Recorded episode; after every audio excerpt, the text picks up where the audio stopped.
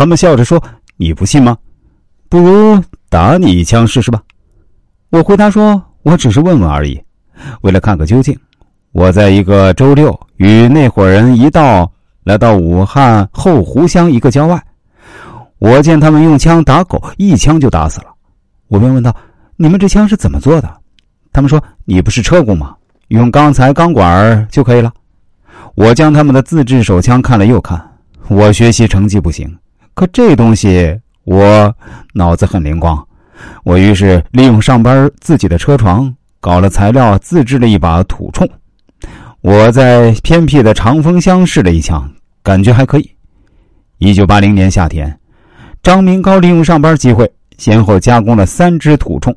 他先是在厂里利用加夜班、四周没人的时候，造出了他的第一把土手枪。在此后的三年间，他又试制了第二和第三把更小巧、威力更大的手枪。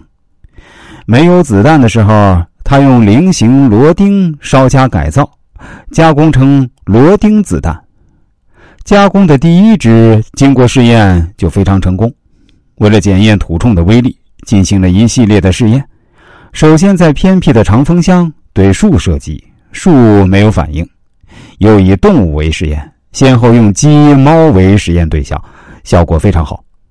枪有了，接下来是怎么搞到弹药？张明高骗得其大姐夫袁国平支付的猎枪火药购买证，在汉口武胜路渔猎商店购买了无烟火药，自制了土铳弹药。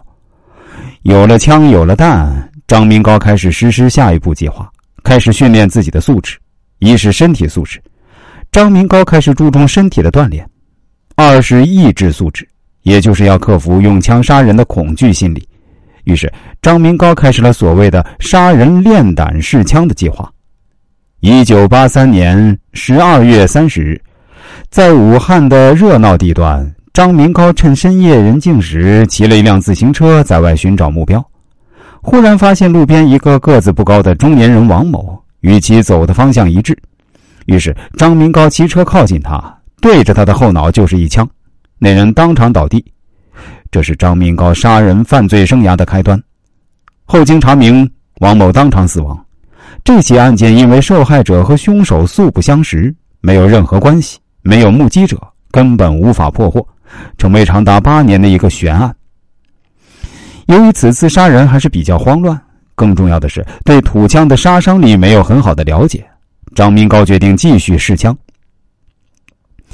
他于一九八四年二月二十二日。一九八七年四月二十二日、四月二十五日、十二月二十六日，一九八八年八月二十六日凌晨，连续五次，分别在江汉、江岸两城区的街道和宿舍区，持自制土铳朝人万某、杨某、潘某头部射击，致三人死亡；击中行人徐某面部、曾某头部、左某面部，致三人重伤残疾。击中清洁女工刘某颈部，致其轻伤。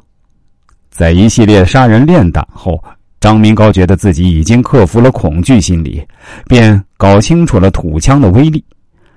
为了实现他杀光所有仇人的计划，他认为必须搞点钱，没钱办不了大事于是，张明高在一九八七年六月一日凌晨五时许，窜至汉正土杂日产商店。